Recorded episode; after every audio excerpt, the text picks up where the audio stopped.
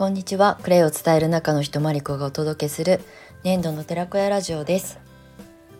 粘土の寺子屋ラジオはクレイを伝える人を応援するチャンネルです。はい、えー、4月10日月曜日午後の収録配信をお届けしていきたいと思います。はい、えー、ちょっと虫が飛んでいてあの私のね自宅っていうかこう私の自室なんですけど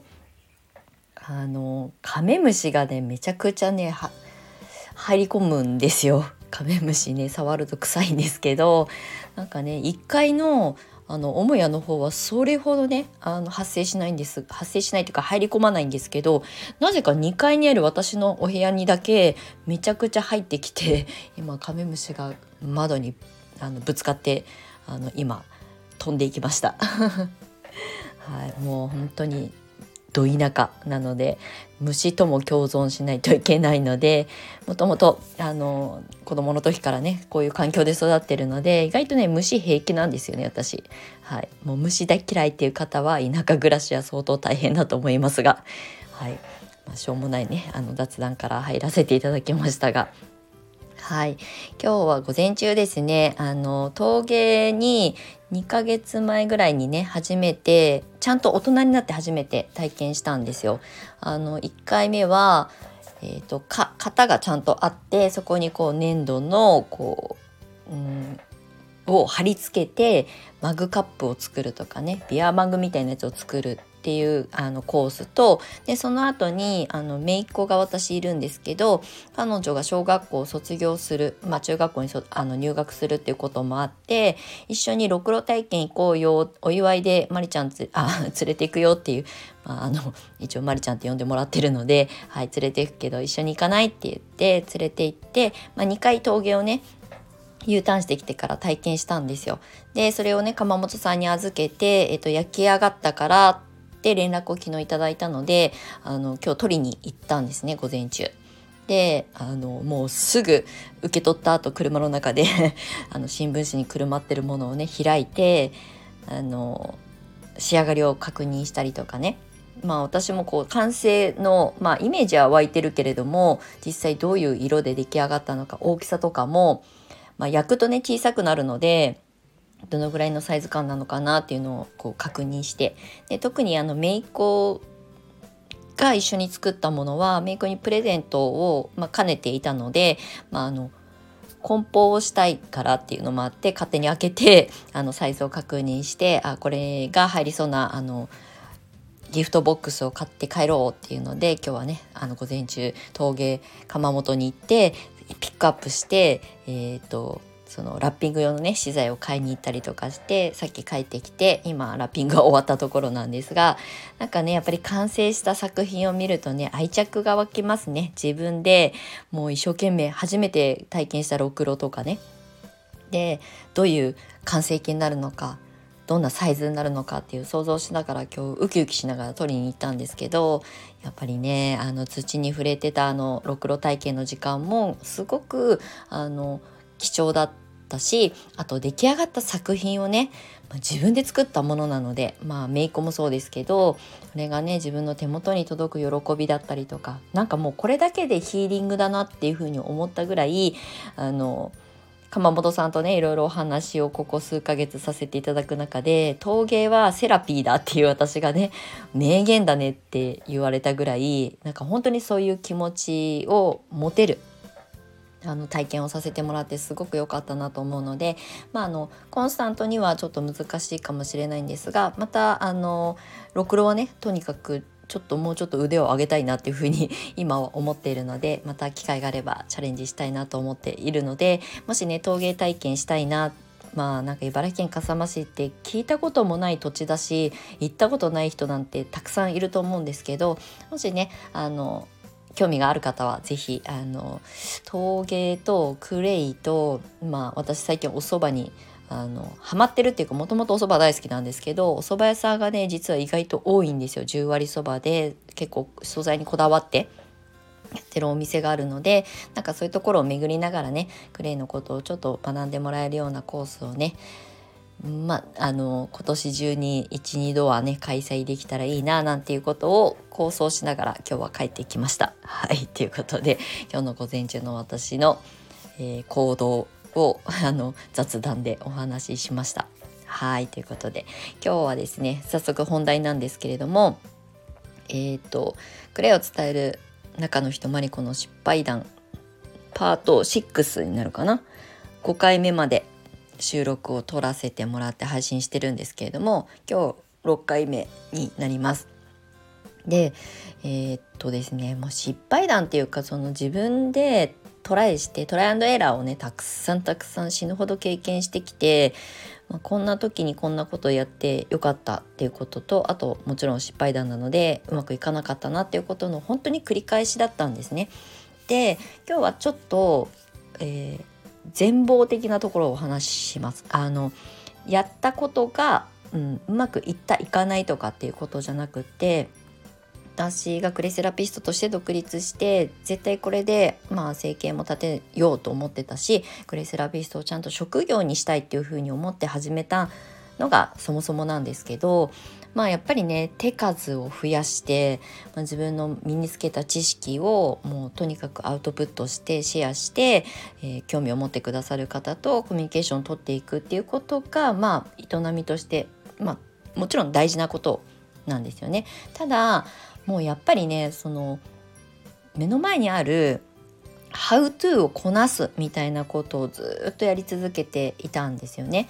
でとっても大事な要素なんですけどまずは、うん、やり方とか伝え方の前に自分が向き合わなきゃいけないことは何なのかっていうことに気づかされた、まあ、タイミングがありました。でもちろんねあの手数を増やすって要するに数をこなす場数をあの増やしていくっていうことはとっても本当にスタートアップには大事なので完璧を求めて失敗しないようにって言ってなかなかこうスタートを切れないっていうのは本当に時間がもったいないのでとにかくもう本当に手探りでもいいから数をこなしていこうっていうことは本当に大切な要素なんですよね。やっぱり会社に勤め始めて例えばこう OJT とかあるじゃないですか先輩にあのいろいろこの現場のことを教えてもらったりとかで一緒にそれをトライしてでうまくいかないことが出てきてじゃあそれをフィードバックもらったりとかしてあのどうやったらこう仕事がね円滑に進んでいくかっていうことを考えながら成長していくわけですよね。これはあのこういうね一人でお仕事してる私みたいなあの現場でも同じなんですがただこの手数場数を増やすだけじゃなくて自分の、まあ、与えられたこう役割みたいなこととか自分の在り方とか、うん、まあ自分が目指す生き方だったりとかっていうところにちゃんと向き合う時間を持って自分の強みは何なのかとかうんと誰かと同じことをしたら成功するとかではないっていうこうちょっと思考のね、あの整え方だったりとかっていうことがとても大事だなっていうふうに思ったんですねもう何年も前ですけど。で私がそれに気づく少し前だったんですけどまあ、最初はねクレイパック専門サロンを始めて、まあ、セラピスト、まあ、要するに施術のセラピストからスタートしたんですよ。でそこに来てくださるお客様っていうのは、まあ、その当時8年9年前なのでクレイセラピーっていうものにここまであの皆さん興味を持っていただける時代ではなかったので私も一生懸命発信はしてましたけどどちらかというとお客様の方が能動的に検索をして、まあ、体の皮膚のこととかにあの悩みがあって見つけてきてくださるっていうお客様の方が8割方だったんですね。あの私が友達をねあの連れ込むじゃないけど体験しに来ておい来てほしいっていう風にお誘いする以上にあの自分でね検索してくださって私の発信を見てあの見つけてきてくださるっていうパターンがほとんどだったんですねその当時は。で、え、っとそこでね体験してクレイがすごくやっぱりいいなっていうふうに思って自宅でケアする方法をねあのサロンのあのカウンセリングなの中でお話ししたりとかしてたんですけど何回かね回数重ねてきてくださるうちに私もクレイのことをもっとこう学びを深めてみたいっていうふうにおっしゃってくださる方がポツポツ出てきたんですよ。でその当時は私はあのインストラクターの資格を持ってないし全然講師をやろうなんて思っていなかったので私の恩師をねあの紹介してたんですよ。まあ、東京都内でサロンやってたし私のあの恩師も東京に住んでる人なのでじゃあ私の先生紹介しますねみたいな感じでどんどんどんどんこう紹介意外としてたんですよね。まあ、何人紹介したかちょっと今忘れちゃったんですけど、まあ、どんどんって言ってもねそんなに大多数じゃないんですが小さい小さいお客様ゼロのサロンから始めた私のサロンのお客様の中から3人ぐらいはね多分あの紹介してるはずです。うん、であの先生から言われたのがまあ、あの紹介してくれるのはすごくありがたいんだけど今結構生徒さんいっぱいだからあのちょっとパンパンクしそうになるから、えーと、とマリコちゃんも先生やればって言われたんですよ。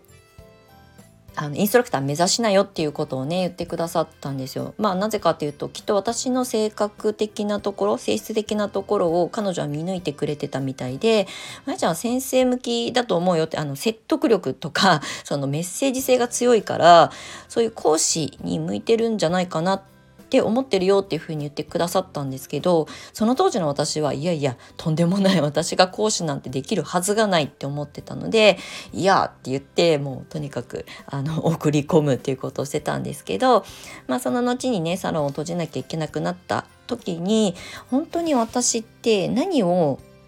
できる何ができる人なんだろうっていうふうに向き合わなきゃいけなくなった現実的にね。で、まあ、その先生が言ってくださっったその一言と、まあ、その後に出会ったセラピストさんから、まあ、あの講師になってくれたらってね、いろんなことをこう、えー、背中を後押しをされてじゃあ向き合ってみようっていうふうに思ったんですよね。でそこから、まあ、私がこう施術で伝えるっていうこと以上にこう言葉で伝えるっていうことにちゃんと向き合おうっていうふうに思ってじゃあどういう形からスタートすればいいのか。インストラクターを目指すんだけどその間にできることは何なのか。あと私が自分自身がそんな講師になんて向いてるわけがないって自分で決めつけていたけれども確かにまあ、講師に向いてるかどうかはちょっと横に置いといて確かにいいと思ったことを人に伝えたりとか紹介したりとかうん、まあ今まで接客とかね営業とかの仕事ばっかりやってきたので、まあ、そこは多分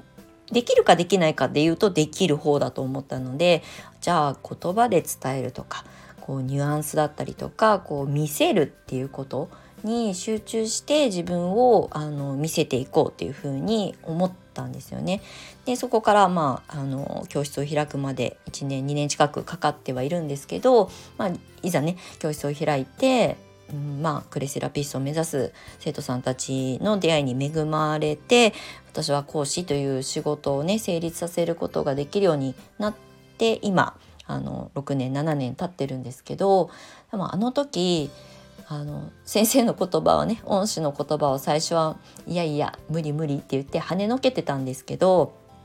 窮地に追い込まれた時にその時言ってくださったアドバイスをちゃんと受け取ってみたんですよ素直にね。じゃあ私にももしかしたらできるかもしれないだって私が勝手に思い込んでるだけだけど客観的に見てそうやってね向いてるんじゃないって言ってくださる方がいるってことはそこに私のもしかしたら一点の可能性があるかもしれないわけですよね。でそこにちゃんと向き合ったっていう私のまあ天の弱なんだけど素直さもあるのでそこをねあの素直に受け取ってみてじゃあ講師を目指そうって言って、まあ、今に至るんですけどであの場数手数をたくさん増やしていくうちに自分がやりたいことは見つかるんじゃないかってまあ本当にあの思い続けてきたんですけど一旦立ち止まった時に自分が本当にどういう役目を担える人間なのかっていうこと、まあ、要するに自分がやりたいことはもちろんのことを自分のこれまでの過去の経験とかね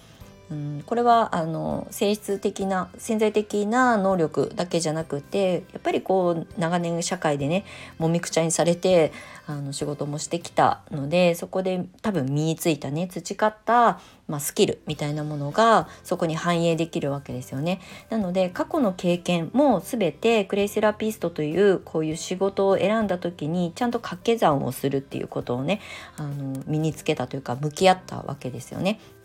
それがあの本当にあのやってよかったなっていう自己対話の時間だったんですけどもうあとはねもう決めたらやりながらもう自分のことを成長させていくしかないので先生ができるかどうか講師が続けられるかどうかっていうよりもまずは、まあ、のやってみるってもう今もまだまだ未熟な講師ではあるんですけどだからこそ成長しようと思うから他のことも勉強するし経営のことも勉強してきたし起業ってとかスタートアップってとかあと今だったら副業でこういうねセラピーをやりたいっていう方たちがどういうふうにあの現場に出ていけばいいのかっていうことをね一生懸命私なりに研究したりとかあの自分もトライアンドエラーを繰り返してうまくいかなかったことあ今だったらうまくいきそうだなと思うことを全部リストアップしたりとかね。っていうことをもう数年かけてやってきたんですよね。で今はそんなに場数とかあの手数を増やすっていうまあ私のステージではないんですけどでもまあそこはとても大事。だけどやっぱり自分がどういうことができる人なのかって自分が分かっていないときっとそれを受け取ってくださる方も迷子になっちゃうのでね。っていう意味を含めて私はコンサルとかスタートアップブランディングとかのお手伝いをする時に、うん、やりたいことはもちろん例えばクレイの歯磨き粉のワークショップやりたいですとかファンデーションのワークショップやりたいですっていうふうに、まあ、リストを上げてもらうんですけどじゃあ本当にそれが自分が本心のまあ言ったら魂的にやりたいことなのかっていうこととかね。あとうんとまあみんながやってるから同じようなこう連想がしやすいものだから自分もトライできそうだなっていうふうにあの想像することはとってもいいんですけどじゃあそれをずっと本当にやり続けていけるのかそれが自分の看板コンテンツになるのかっていうことはまたねまた別の視点が必要になってくるんですよね。はい、なのでまあこういったことをね今までコンサルで個人的なあのアドバイスをさせていただいてきたんですけれども今はクレイカフェというプログラムの中で関わってくださる皆さんにあの個別にあのアドバイスというかねサポートみたいな形で関わらせていただいています。はい、なんかね私自身も、うん、自分のことが自分で分かってなかったまあ、半信半疑って言った方が正しいかもしれないですね。自分の能力ではなくて能力なんて後からついてくるものなので能力じゃなくて、まあ、今まで過去の自分が経験してきたこととあと自分が持ってるこう潜在的な特性だったりとかをちゃんとこうフィットさせていくっていうこういうね作業が大事なんですよね。あのルーブルービッグキューブ。口が回らない。ルービックキューブってあるじゃないですか。ガチャガチャガチャガチャ回してこう面を揃えていくみたいな。なんかああいう感覚です。自分がやってることやりたいこととあと自分には気づいてない自分の特性だったりとかをこう合わせていくわけですよね面をねそうすると綺麗に整った時揃った時っていうのはすごいこう軸にこう腹落ちするというかしあのしっくりくるっていうねじゃあ私はこういう、えーと、方向性で自己発信をしていけばいいんだっていうことが明確になるとブレなくなるんですよね。うん、なんかこうあっち見てこっち見てっていうよそ見をあんまりしなくても済むようになるので周りの情報に振り回されることも減るし、まあ、自分は自分らしく好きなことを伝えていくクレイのことを伝えていくっていうことがちゃんと土台がこうできるっていうまあ、地に足がつくっていう表現の方が分かりやすいかなと思うんですが、まあ、そういうことに向き合うっていうこともとても大事だよっていうことをねよくあのお話をさせていただいています。なんかねやっぱりクレイのことが好きで発信したいとかっていう風にまあ私の教室に来てくださった方とか、まあ、コンサルを受けてくださった方とたくさんの出会いがあって私も一生懸命向き合ってきて伴走できたらいいなと思って本当に多分ね、うん、もう本当に汗かきながらコンサルしたりとか アドバイスしたりとかしてきたんですけどでもご本人がねあのきちんと自分のできることまあと不得意なことを一生懸命こう乗り越えるっていうことは